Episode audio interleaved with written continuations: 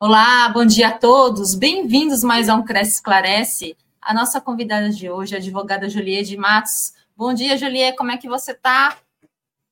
Bom dia, tudo bem, Cris? Tudo ótimo. Tudo. É uma alegria estar aqui novamente. Muito obrigada, seja bem-vinda ao nosso programa. É, o tema de hoje vai ser imóveis irregulares, oportunidade ou dor de cabeça. É, Julia, eu vou começar com a seguinte pergunta: Como descobrir que o imóvel está irregular para negociação? E quais são os seus principais problemas? É a pergunta que muitos dos meus clientes fazem, ou às vezes chegam até com a teoria, né? Isso é muito, muito bacana. É, o primeiro de tudo, sempre de um imóvel, é saber se tem uma matrícula, né? E em alguns casos, é, a prescrição. E aí vale uma breve explicação que a transcrição era até 1983, a partir daí foi essa matrícula. Mas tem imóveis bem antigos que nunca foi feito nada, né? Nenhuma venda, nenhuma modificação. Com o tempo, então, ainda tem a transcrição. Então, esse é o primeiro ponto. Descobrir se tem uma matrícula ou uma transcrição. Se tiver uma transcrição, a gente já tem uma irregularidade, embora pequena, que a gente precisa fazer essa abertura de matrícula. E provavelmente atualizar, né? E o, o que seria o atualizar? Porque é aquele negócio, a pessoa compra o imóvel e ela acha que ela pode fazer o que ela quiser, que ela pode reformar, que ela pode fazer o puxadinho, era uma casa terra, virar um sobrado, sem ter que regularizar isso na matrícula. É, quando a gente também fala da irregularidade, é, existem duas. Existe a irregularidade da propriedade, que é o que as pessoas é, costumam falar, inclusive eu, né, que só é dono quem registra. Então, se verdadeiramente o nome da pessoa está ali na matrícula do imóvel, e também a irregularidade da construção, que é exatamente isso que eu, que eu falei para vocês. Então, se construiu uma churrasqueira, se fez um puxadinho, é, fez a edícula do imóvel, né, que muitas das pessoas fazem, a, ampliações, reformas, tudo isso tem que constar lá na matrícula, senão a gente está dentro de uma irregularidade. É, e esses são os, os principais pontos né, que, que a gente é, inicia se falando, inicia se observando numa situação, e os principais problemas que as pessoas acham né, que o maior de todos é que não dá financiamento, isso verdadeiramente não é, em alguns casos não dá, embora isso ainda seja um mito de que 100% né, não, não dá o financiamento, e também é, problemas, né, em algumas situações às vezes que a gente vê de invasão, também vemos problemas é, a desvalorização do imóvel, o imóvel irregular ele vale pelo menos 30%, mas ele não é um vilão, né? Isso é bem importante falar, que imóvel irregular para muitas das pessoas é oportunidade. Oh, e, Julia, eu queria saber com você o que, que os imóveis irregulares podem causar às pessoas que desejam ou comprar ou alugar esse imóvel? Então, para alugar, embora tem gente que diga, né, que até pode ser um problema, mas eu não vejo tanto assim, tá? Um imóvel irregular, até porque Vamos falar bem a verdade? Quando a gente vai alugar um imóvel, a gente não, não pede o número da matrícula, então a gente nem sabe qual é a condição dessa documentação. O que, que, pode dar um problema de alugar? Né? Porque a gente sabe que na, na parte da, das lei, da lei do inquilinato, que o direito de preferência de compra é desse inquilino, correto? E às vezes pode ser um problema, né, a situação de não ter é, a documentação tudo certinha, porque a pessoa não vai conseguir, às vezes, fazer um financiamento, vai ter que pagar a vista, fazer aquele financiamento entre as partes, que às vezes dá muitos problemas, mas para alugar eu não vejo problema, eu vejo na hora da venda. É, por quê? Porque a pessoa, ela sabe, né, ela vai estar sabendo que eu estou comprando um imóvel irregular, e aí qual é o grande problema? Que é, você vai ter que regularizar essa documentação. Você vai ter que ir né, atrás dos meios para deixar o seu nome na matrícula, deixar aquilo tudo enroladinho, é, desenroladinho. E pode ser que isso demore, pode ser que tenham, apareçam outros problemas no meio do caminho. Então, esses são os problemas. E a desvalorização para quem vende, isso não pesa para quem compra, e é por isso que eu falo que é uma oportunidade. Que eu tenho muitos dos meus clientes investidores que compra o imóvel irregular porque faz uma boa negociação e aí começa a falar, ah, mas essa parede não está boa. Então, assim, tem a desvalorização por, por, conta da documentação, desvaloriza por conta de alguma situação é, estrutural, ou, ah, mas eu vou ter que demolir tal parte para eu conseguir regularizar sem pegar uma anistia. Então, tudo isso acaba diminuindo o valor do imóvel. E, Julia, é possível, é, acredito que sim, é possível que os imóveis irregulares se tornem aptos para uma negociação futura? Eu acho que a pergunta-chave do programa é essa, né? Sim, com certeza. Eu até brinco com os meus clientes que até invasão as pessoas conseguem regularizar, né? Quem dirá uma pessoa que comprou. Então, sim, é, é possível né, deixar um imóvel apto para sua regularização, é, deixar ele apto até para uma negociação, né, uma valorização na hora de uma negociação. É, mas a, a, parte que é importante a gente falar aqui é o seguinte, que existem muitos tipos de irregularidades, e às vezes a, gente fala assim, irregularidade. Aí a pessoa fala assim, ah, é, imóvel irregular é sinônimo de uso capião. Não, não é isso. O simples fato de você comprar um imóvel estando casado e no meio do caminho vocês se separaram e não averbou esse, essa divisão na, na matrícula, né? Que parte ficou para quem, como ficou isso, já tornou o imóvel irregular. Então veja que às vezes a irregularidade, às vezes a pessoa vê como um monstro, mas tem coisas que são pequenas, mas que precisam ser consertadas e aí acaba consertando de uma maneira um pouco mais rápida. É, o fato de, exemplo, ah, eu comprei o um imóvel financiado e não coloquei lá é, o termo de quitação. E isso é uma irregularidade. Ah, mas Sim. isso aí é fácil de resolver, Juliet. Sim, que é fácil de resolver, isso é, só que também tem um porém. Tem muitas das vezes que o, o comprador está na porta da sua casa com, pronto para fazer o Pix, você não tem nem termo de quitação, então você tem que ir atrás do termo de quitação, tem uma demora, às vezes, do banco para achar lá que está quitado, aí leva para o registro de imóveis pelo menos 15 dias. Então, assim, é fácil de resolver? Claro, perto de uma situação que tem que fazer uma campeão, é muito fácil. Só que tem toda a burocracia e no mercado imobiliário a gente vive de urgências, né? Porque a Com urgência certeza. do corretor, a urgência de quem está comprando, a urgência de quem está vendendo, então é, qualquer um dia faz muita diferença, principalmente se é um dia útil, aí já faz muita diferença no final das contas. Julia, chegou umas perguntas aqui dos internautas. É... Antes de ser corretora, comprei um terreno em loteamento irregular. Estou encontrando dificuldade para vender. O que devo fazer? É, o que acontece em imóveis irregulares é que a gente precisa verificar qual é essa irregularidade e se é uma situação de que dá para regularizar. E o que, que eu vou trazer? Eu posso até trazer um caso aqui, Cris? Um claro, exemplo? Vontade. No ano passado, é, voltou uma moda que estava um pouco fora, fora, fora do ar, que é a história do tal dos grileiros de antigamente, o povo com lote irregular e tudo mais. E aí, é, você não vai conseguir regularizar, porque assim, a, a irregularidade ela está em tantas camadas que ela não é só uma irregularidade que resolveria com uma parte no cartório, outra parte é, no no processo judicial, é uma irregularidade que envolve parte criminal. Então a gente precisa verificar em que ponto que está essa irregularidade, porque em alguns casos esses loteamentos irregulares é realmente uma grande dor de cabeça. E a Diana perguntou o seguinte: eu adquiri imóvel numa área de manancial, como faço para regularizar? É possível? É muito difícil da gente falar, é possível, né? Porque documentação, e não é aqui uma vontade, tá, gente? É que documentação, tudo a gente, e até aqui até como um, um alerta, um informativo. Documentação a gente precisa ver exatamente o que é, os códigos de norma da situação daquele bairro, mas em alguns casos a gente consegue. Tudo depende de como que está essa, é, essa situação, qual a região, como a prefeitura fala sobre isso, que o registro de imóveis aceita, então a gente precisa verificar todas essas situações. Então acaba sendo realmente burocrático, até na hora da gente fazer essa análise, né? Porque tem que fazer uma análise bem complexa, é, observando várias situações. E quando a gente começa a entender sobre as leis, é, a, toda a parte de zoneamento e afins é, que envolve aquela região, às vezes a gente consegue brechas, e nessas brechas a gente consegue a regularidade.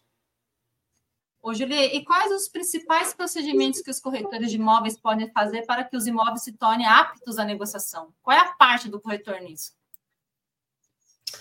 A parte corretor, é aquele é o corretor de imóveis e não é porque eu estou no Cresce, né? Porque eu sempre falo isso. O corretor de imóveis ele é o maior player de, da cadeia da, situação. Ele é o maior. Ele está lá com o cliente, ele tá ele tem um acesso à documentação.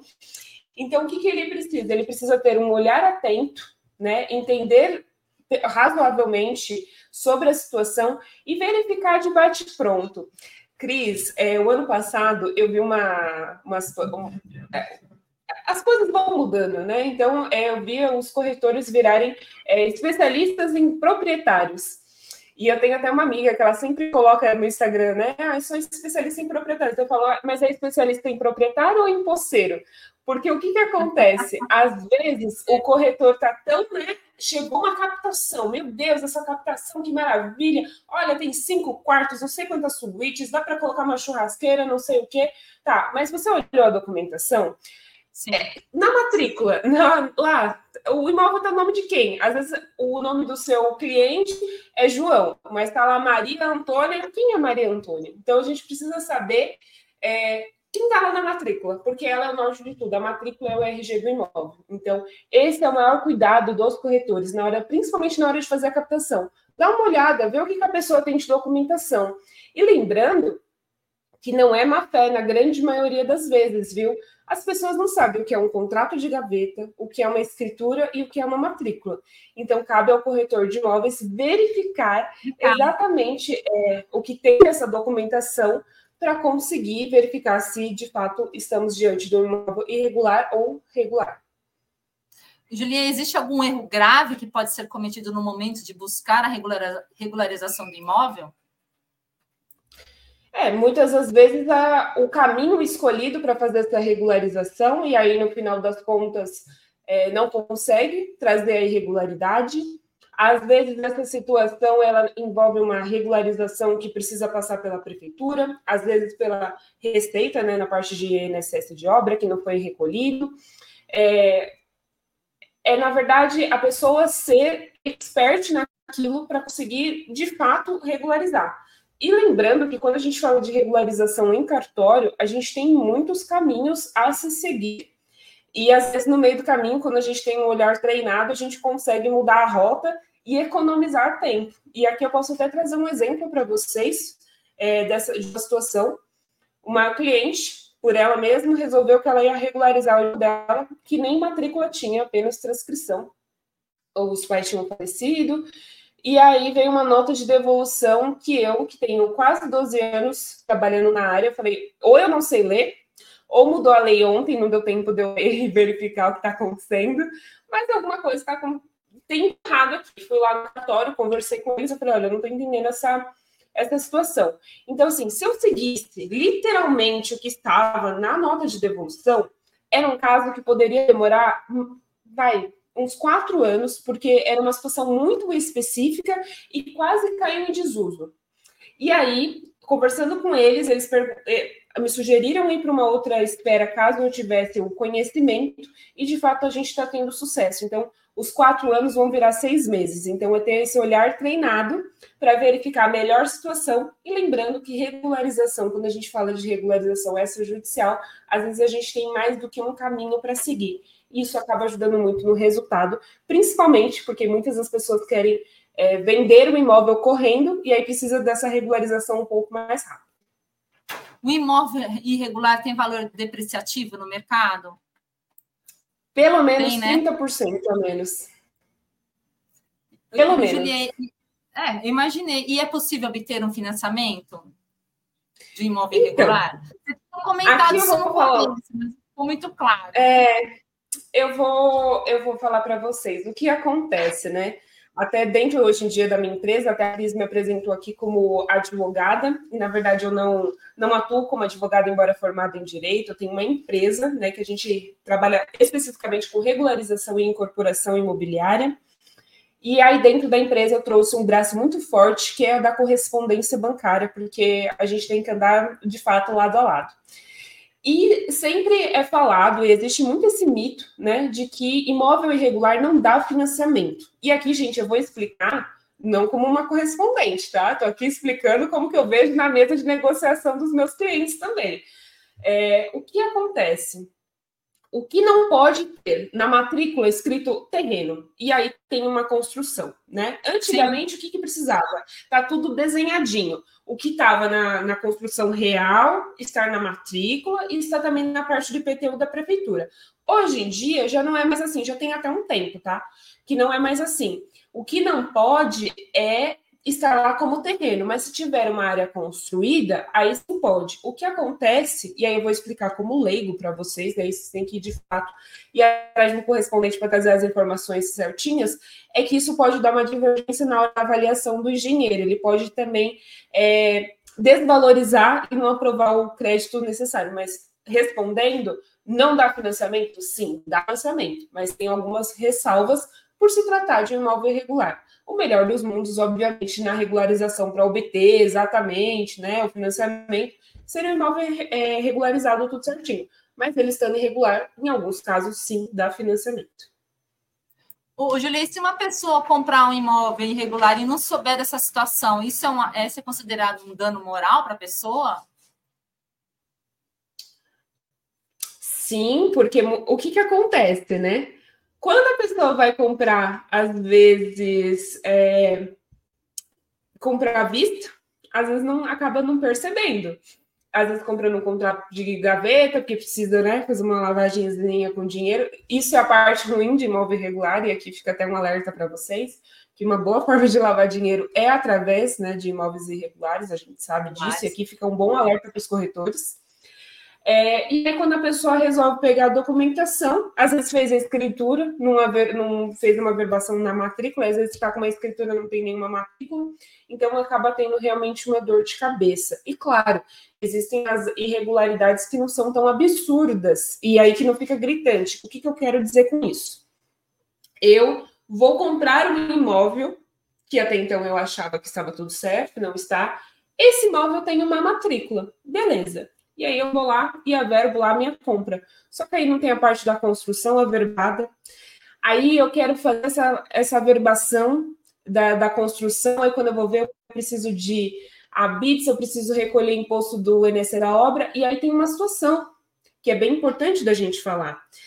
Existe a, a, o perdão da prefeitura, né, que é a anistia, em situação de imóveis irregulares. Por quê? Porque às vezes a construção não respeitou as regras, é, os códigos de norma daquela prefeitura, e ela só vai conseguir fazer a verbação da construção, deixar tudo alinhadinho, exatamente como está no IPTU, com a, o que é a realidade na matrícula, com a anistia. E em alguns casos, em alguns locais, a anistia demora anos para abrir, então você fica com quase um elefante branco ali em mãos.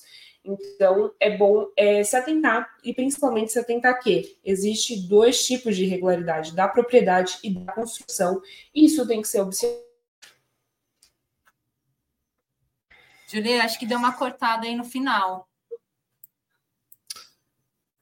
É, vou repetir sozinho para ver se foi no, no time que, que cortou, que eu falei que precisa estar bem atento é, que não existe apenas a irregularidade da propriedade, quando o nome da pessoa não está na matrícula, e sim também o da construção, que pode dar alguns, algumas dores de cabeça, inclusive até no financiamento, como eu mencionei para vocês, e que aí às vezes a pessoa só descobre na hora da venda. Então ela comprou à vista, não observou, quando comprou, quando foi vender, viu que tinha um problema, e aí para resolver não é tão rápido assim. Julie, é, Está travando aqui. Julia, muito obrigada pelas suas informações. Antes de encerrar aqui a, a, o programa, queria ressaltar que o Ricardo Simplice falou assim: vou rever essa live, pois a Julia é fera nesse assunto. Nos deparamos diversas vezes com imóveis irregulares. É isso mesmo. Infelizmente para alguns, infelizmente para mim, tem muita irregularidade aí. É. É isso aí, Julia, muito obrigada pela sua participação, agradeço, foi muito informativa. Agradeço a participação de todos os internautas e aguardo você numa próxima oportunidade de programa. Eu que agradeço, é uma honra estar aqui e estou disponível. Caso vocês tenham dúvida, me procurem para tirar. Muito obrigada, Julie, e até a próxima. Tchau, gente. Bom final de semana. Até, tchau.